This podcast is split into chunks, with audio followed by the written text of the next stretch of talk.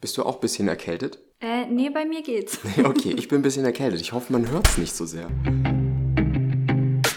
Herzlich willkommen zu Hausbautipps mit Flo vom Bauherrenforum, dem Podcast für alle zukünftigen Bauherren. Hallo zusammen, also wir haben heute wieder Fragen vorbereitet. Ich lese sie dem Flo vor und er beantwortet alle. Genau so machen wir das. Die erste Frage kommt direkt und zwar ähm, schreibt der Bauherr oder die Bauherrin, Hallo, die Fertighausfirmen bieten an, dass man die Dämmung selbst macht. Ist das empfehlenswert oder sollte man das die Firma machen lassen? Ja, gutes Thema. Also, oder gute Frage, um mal im Konzept zu bleiben. Ähm, die Sache ist, sobald ihr Dämmung selber macht, habt ihr das Problem, dass ihr auch für die Luftdichtigkeit des Gebäudes selber verantwortlich seid. Und das ist natürlich eine, eine, ganz andere Hausnummer. Also ich würde, auch wenn ihr ein Ausbauhaus baut, immer schauen, dass die Dämmung von der Baufirma gemacht wird und wirklich die komplette Gebäudehülle luftdicht von der Baufirma übergeben wird und ihr das auch so abnehmen könnt, ne, dass es da wirklich keine Mängel gibt. Ähm, weil das ist wirklich was, was man nachher nicht mehr korrigieren kann. Und mal ganz ehrlich, wenn man wirklich, also wenn man vom Fach ist und wirklich auch Dämmung verbauen kann, dann ist es eine gute Sache, dann kann man das machen. Ne? Die Frage ist, was man da spart, weil ihr habt halt sehr viel Dämmmaterial und es eigentlich noch reinzustopfen, ähm, das ist vom, zumindest vom zeitlichen Aufwand her, wenn man das kann, eigentlich nicht der ganz große Aufwand. Aber wenn man es nicht kann, dann kann da halt sehr viel schief gehen. Und dann hat man halt wieder dieses Thema mit Wärmebrücken, Kältebrücken und so weiter was dann für die Gebäudehülle wirklich schwierig werden kann. Also ich würde sowas lieber wirklich der Baumfirma überlassen, allein aus diesem Gewährleistungs- und Qualitätsgedanken heraus, ne? weil ihr sonst überhaupt nicht kontrollieren könnt und äh, sicherstellen könnt, ähm, und auch nachher niemand verantwortlich dafür ist, wenn das Haus halt wirklich keine, also diese Luftdichtigkeit nicht, äh, nicht erfüllt. Und dann müsst ihr danach wieder Zusatzmaßnahmen umsetzen, die dann wieder teurer werden und so weiter, weil ihr müsst ja gesetzlich nach einem gewissen Standard in der Hinsicht bauen. Deswegen würde ich das an der Stelle lieber, wenn es die Baufirma euch auch vorschlägt, das hat man gerade bei so Ausbauhausanbietern, ähm, die schlagen das einem oft vor, ähm, lieber von der Baufirma machen lassen, auch wenn das natürlich ein bisschen teurer ist, als wenn ihr das macht, aber dann habt ihr da einfach keine, keine Probleme im Endeffekt. Jetzt geht es um die Baunebenkosten. In der nächsten Nachricht steht, mit wie viel Baunebenkosten würdet ihr realistisch rechnen? Unser Berater hat dafür 30.000 veranschlagt. Darin enthalten ist zum Beispiel schon die Grundplatte mit Erdarbeiten und der Architekt, berechnet mit 6.000 Euro. Genau, also gute Frage. Und die Baunebenkosten, die werden eigentlich meistens ähm, von, von Handelsvertretern zu niedrig angesetzt. Ist ja auch logisch, ist A, nicht deren Kompetenz, ne? also muss man die auch da teilweise ein bisschen freisprechen. Und B, haben die natürlich auch gar kein Interesse, dass das Projekt erstmal teurer wirkt oder teurer aussieht, ne, als es erstmal sein muss, sozusagen. Weil diese Kosten kommen ja wirklich erst hinterher und damit hat, wie gesagt, der Handelsvertreter eigentlich nichts zu tun. Deswegen darf man sich halt wirklich auf so eine Kostenschätzung auch nicht verlassen. Also das sollte man auf gar keinen Fall tun. Und diese Kosten fallen natürlich auch an, egal mit wem man dann baut. Also könnte man eigentlich, ne, ist, ist für den Handelsvertreter auch wieder egal, weil diese Kosten ja überall anfallen. Aber die haben halt trotzdem Angst, dass es, wenn die ehrlich sind, ein anderer ist nicht ehrlich und sagt, ah, die Baunebenkosten kriegen sie bei uns günstiger. Ne? Ähm, also es ist einfach hochgradig unseriös und man muss einfach gucken, dass das passt. Von der Höhe her kommt es auf ganz, ganz viele Faktoren an. Also wenn ihr beispielsweise mit Keller baut, dann habt ihr ganz andere Baunebenkosten, weil die Erdarbeiten natürlich ein Stückchen teurer sind, als wenn man jetzt auf Bodenplatte baut. Wenn ihr aber beispielsweise eine Hanglage habt, ne, dann kann es wieder sein, dass es mit Keller sogar günstiger ist äh, mit den Nebenkosten, weil ihr sonst das Gefälle ja aufschütten müsstet. Ne. Dann kann es sein, dass ihr einen speziellen Boden habt, ähm, dessen Abtransport, also der irgendwie verunreinigt oder kontaminiert ist, dessen Abtransport und Lagerung dieser Erde dann wieder deutlich teurer ist. Dann hängt natürlich viel auch von der Hausgröße ab, also wie viel Grundfläche habt ihr wirklich? Habt ihr da jetzt 80 Quadratmeter Grundfläche oder habt ihr 150, weil ihr zum Beispiel ein Bungalow baut? Ne? Auch dann, weil dann braucht ihr eine größere Bodenplatte oder eine größere, äh, einen größeren Keller und dann auch wieder mehr Erdarbeiten und so weiter. Also es sind alles so Faktoren, da hängt sehr viel vom Grundstück ab. Und ähm, auch was so Zufahrt und sowas angeht, also wenn ihr eine, eine sehr enge Zufahrt oder eine steile Zufahrt habt beispielsweise, dann kommt da der Kran und der LKW nicht richtig hin. Dann habt ihr eine Umladebaustelle und auch das führt wieder zu Mehrkosten. Also ihr merkt schon, da gibt es so, so viele Möglichkeiten. Da könnte ich einfach jetzt eine Stunde weiter erzählen. Muss ich aber gar nicht, weil wir haben eine Baukostenübersicht für euch mal zusammengestellt mit all den Positionen, ähm, auf die man wirklich achten muss. Und dann könnt ihr euch wirklich vor Ort von eurem Tiefbauer, von euren auch Versorgungsunternehmen, sowas wird auch immer viel zu niedrig angesetzt. Ähm, also die, die Kanalarbeiten für, für Wasser, für äh, Telekom und so weiter. Ähm, das ist da alles drin und diese Werte müsst ihr euch vor Ort einfach einholen ähm, weil es auch pro Region wirklich unterschiedlich sein kann. Es gibt Deponien, die nehmen zum Beispiel 8 Euro pro Kubikmeter und es gibt äh, Deponien, die nehmen 80 Euro.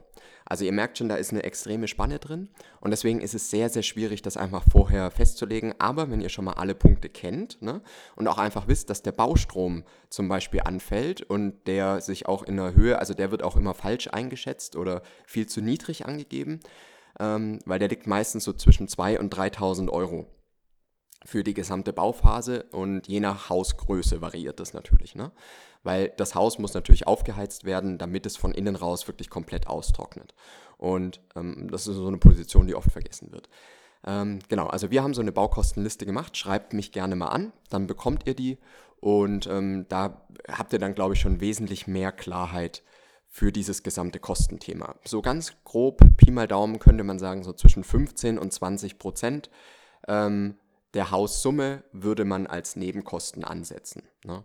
Und dann habt ihr auf jeden Fall schon mal eine, eine, Richtung, die auf jeden Fall besser ist als die meisten Kostenschätzungen, die ihr so von Handelsvertretern in Musterhäusern bekommt.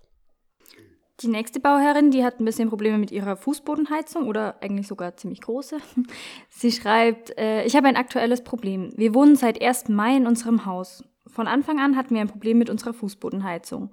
Sie geht durchweg von Zeit zu Zeit auf Störung A9. Jetzt war die Firma schon da und hat es in Anführungsstrichen behoben. Nur steht unsere Heizung schon wieder seit zwei Wochen jetzt im Störungsmodus. Keiner meldet sich und wir frieren. Kein warmes Wasser, keine Heizung und das bei Minusgraden. Jetzt meine Frage, denn meine Geduld ist am Ende. Ich möchte von der Firma oder von der Baufirma möchte sie Schadensersatz und keine weiteren Erklärungen und Hinhaltemethoden mehr. Wir frieren, haben drei kleine Kinder und das geht nicht. Hat das einer von euch schon mal eingeklagt? Ja, das ist eine gute Frage und zu dem Fall haben wir, glaube ich, dann noch äh, Kommentare, gell? Ja, genau. Ich glaube, da haben zwei oder drei Leute sogar schon drauf geantwortet. Mhm. Also, die Sache ist, es kann immer passieren, dass mal eine Heizung äh, ausfällt. Ähm, deswegen bin ich zum Beispiel unter anderem ja auch der Fan davon, einfach so wenig Technik im Haus wie möglich zu haben. Ne? Siehe Kapitel äh, Luft, äh, Lüftungsanlagen. Aber grundsätzlich kann es halt immer passieren, dass mal was ausfällt. Wichtig ist, dass sich dann jemand drum kümmert. Und genau das ist, was hier jetzt in dem Fall leider nicht passiert. Ne? Obwohl da der Kundendienst von der Heizung schon mal da war, ähm, kümmert sich da niemand drum. Und gerade, ähm, wie lange wohnen die jetzt im Haus? Ähm, seit dem 1. Mai. Okay, also noch wirklich, wirklich komplett frisch. Also da kann man ja fast noch von, von einem wirklichen Werksfehler ausgehen, den diese Anlage hat. Ne? Also das ist ja kein, kein Verschleißfehler oder sowas. Und ähm, diese Heizung muss ja auch eine Garantie, also man hat ja zwei Jahre Garantie auf die Anlage. Ähm, das Blöde ist aber, wenn sich halt die Baufirma querstellt und einfach nicht reagiert und nichts tut, dann seid ihr ziemlich aufgeschmissen, weil ihr könnt nicht einfach zu einem normalen äh, Heizungsbauer vor Ort gehen weil der diese modernen Anlagen gar nicht mehr warten kann. Ne?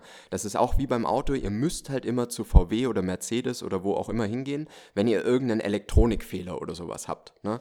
Weil die müssen sich dann in diesem Bordcomputer einloggen und das dann irgendwie beheben. Ne? Also das geht nicht mehr, dass man dann nur zu einer normalen Werkstatt geht. Und genauso ist es hier halt auch. Ihr müsst immer dann zu dem oder den Kundenservice beauftragen, ähm, der zu der Anlage oder zu der Baufirma gehört. Und da muss die Baufirma halt reagieren.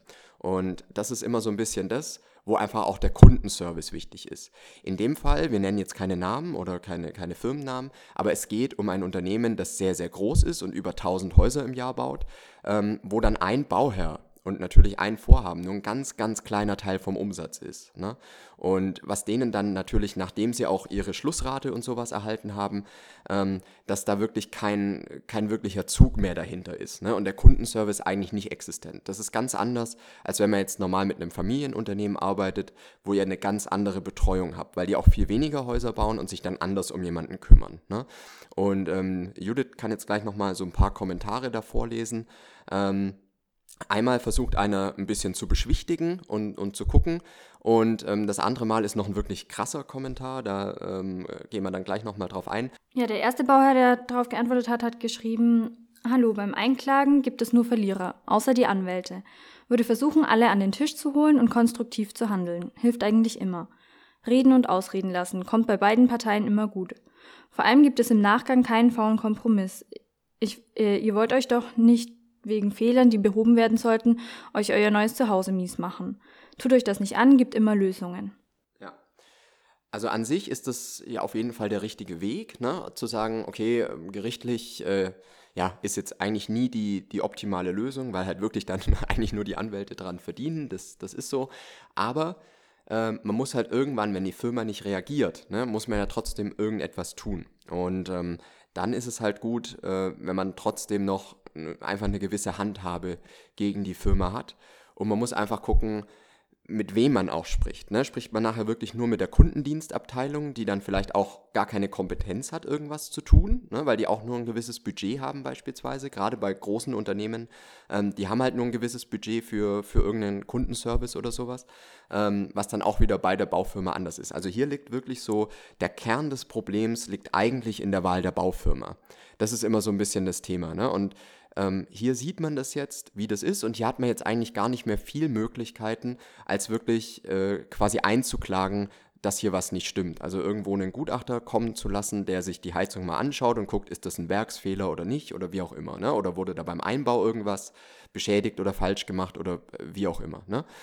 Aber man muss sich natürlich als Bauherr dann irgendwo auch ähm, schützen und gucken, dass jetzt was passiert, weil wir jetzt wird es Winter, ne? Und wenn die Heizung nicht funktioniert, ist das wirklich eine super blöde Situation, ähm, die einfach nicht sein kann. Ne?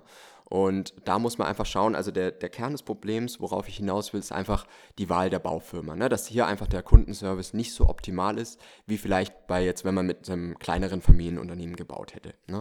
Und da muss man einfach schon am Anfang eigentlich drauf achten, ne? weil jetzt bleibt einem nur noch der Weg, das wirklich ähm, erstmal mit einer, mit im Prinzip einer, einer Fristsetzung oder sowas äh, zu gehen, rechtlich. Also ich mache keine Rechtsberatung, deswegen ähm, kann ich da auch gar nicht so viel dazu sagen, was jetzt hier wirklich dann die besten Schritte wären. Ne? ne? Und der andere Kommentar ist wirklich auch hart.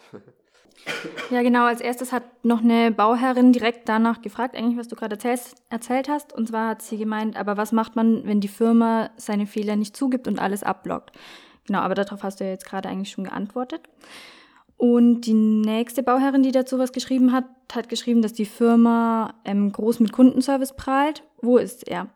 Bei uns ist der Balkon eingestürzt aufgrund von Baupfusch.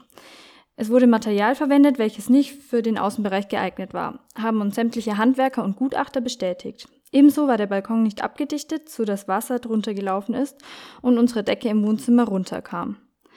Unser persönliches Pech ist, dass die Garantie rum ist. Das Gebälk ist ähm, bis auf die Grundkonstruktion beschädigt, durch das Wasser verfault. Sämtliche Kontaktversuche zu der Baufirma blieben erfolglos. Der ganze Schaden hat uns ähm, 20.000 Euro gekostet und eine Menge Nerven. Nach ein paar Jahren sollte meiner Meinung nach das nicht das halbe Haus einstürzen. Bin fix und fertig. Also das ist halt wirklich krass. Ne? Ähm, vor allem, wenn halt wirklich, also eingestürzt, ne? ich bin da nicht dabei gewesen und zwar eigentlich baut ja keiner so, dass, dass irgendwas statisch äh, schwierig ist oder wirklich einstürzen kann, was ja wirklich schon lebensgefährlich ist. Deswegen ähm, will ich jetzt gar nicht sagen, dass das ähm, an, an, an der Baufirma irgendwo liegt, wobei halt natürlich das, was verbaut wird, schon irgendwo wichtig ist. Ne? Und gerade Abdichtungsmaßnahmen, und deswegen bin ich auch so ein großer Fan eigentlich von dieser Vorfertigung ne? ähm, und würde auch immer sagen, wenn ihr ein Bauunternehmen habt, das wirklich mit Einzelteilen auf die Baustelle kommt, also beispielsweise auch erst die Fenster zum Beispiel auf der Baustelle einbaut, ähm, dann ist sowas deutlich schwieriger, weil dann wird die Abdichtung ganz anders, als wenn man das in einer Montagehalle unter besten Bedingungen macht. Ne? Und genauso gilt natürlich für den Balkon, weil auch da kann die Abdichtung erst dann gemacht werden, ähm, wenn eben die also wenn die Baustelle losgegangen ist. Ne, das kann man dann erst machen. Und das ist natürlich wirklich ein krasser Fehler, ähm, den man, also wie gesagt, die wahre Situation können wir hier jetzt wirklich schwer einschätzen, aber es ist natürlich wirklich hart und auch, äh, so wie die Bauherrin hier schreibt, dass die Baufirma sich nicht meldet, okay, die Garantie ist abgelaufen, aber die meisten geben ja wirklich auch auf ihre Grundkonstruktion ähm, 30 Jahre. Allerdings gibt es da wirklich auch die Ausschlüsse, dass wenn irgendwelche Wasserschäden entstehen und sowas, dass es dann, oder dass, ähm, wenn man sich darum auch nicht kümmert, dass eben kein Wasser an die Konstruktion kommt, ne, dafür ist man wieder selber verantwortlich, weil das auch in jedem Werkvertrag steht drin, dass man für die Pflege und für die, für die Erhaltung des Gebäudes verantwortlich ist. Ähm, und da lässt sich dann wahrscheinlich streiten, inwiefern das wirklich auf die Bauherren ähm, abzuwälzen ist in der Hinsicht. Ne? Also wie gesagt, das ist eine sehr, sehr schwierige Situation. Das klingt wirklich sehr, sehr krass. Ähm, das ist fast so ein Fall, den man dann äh, wieder in der Bildzeitung oder bei, bei Spiegel TV oder sowas liest äh, bezüglich Baupfusch. Ne?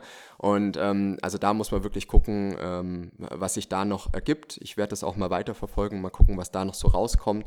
Aber grundsätzlich ähm, will ich jetzt auch gar nicht sagen, dass das ähm, hier jetzt irgendwo an der Baufirma liegt. Aber man muss wirklich einfach gucken, wie ist der Kundendienst am Ende. Ne? Und kümmert sich jemand, wenn irgendwie wirklich so ein krasser Fall mal da ist.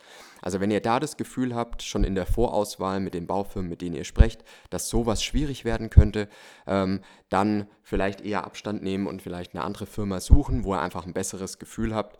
Und ähm, ja, das ist eigentlich schon alles, was ich an der Stelle dazu sagen kann. Ne? Genau, und diesmal bei der Episode haben wir jetzt mal nur drei äh, Punkte für euch rausgesucht, weil wir jetzt eben diesen einen Fall hatten, der ein bisschen größer ist und der ein bisschen wichtiger ist. Deswegen sind wir auch schon wieder am Ende. Genau, das war's für heute. Ähm, bis nächste Woche. Macht's gut und bis nächstes Mal.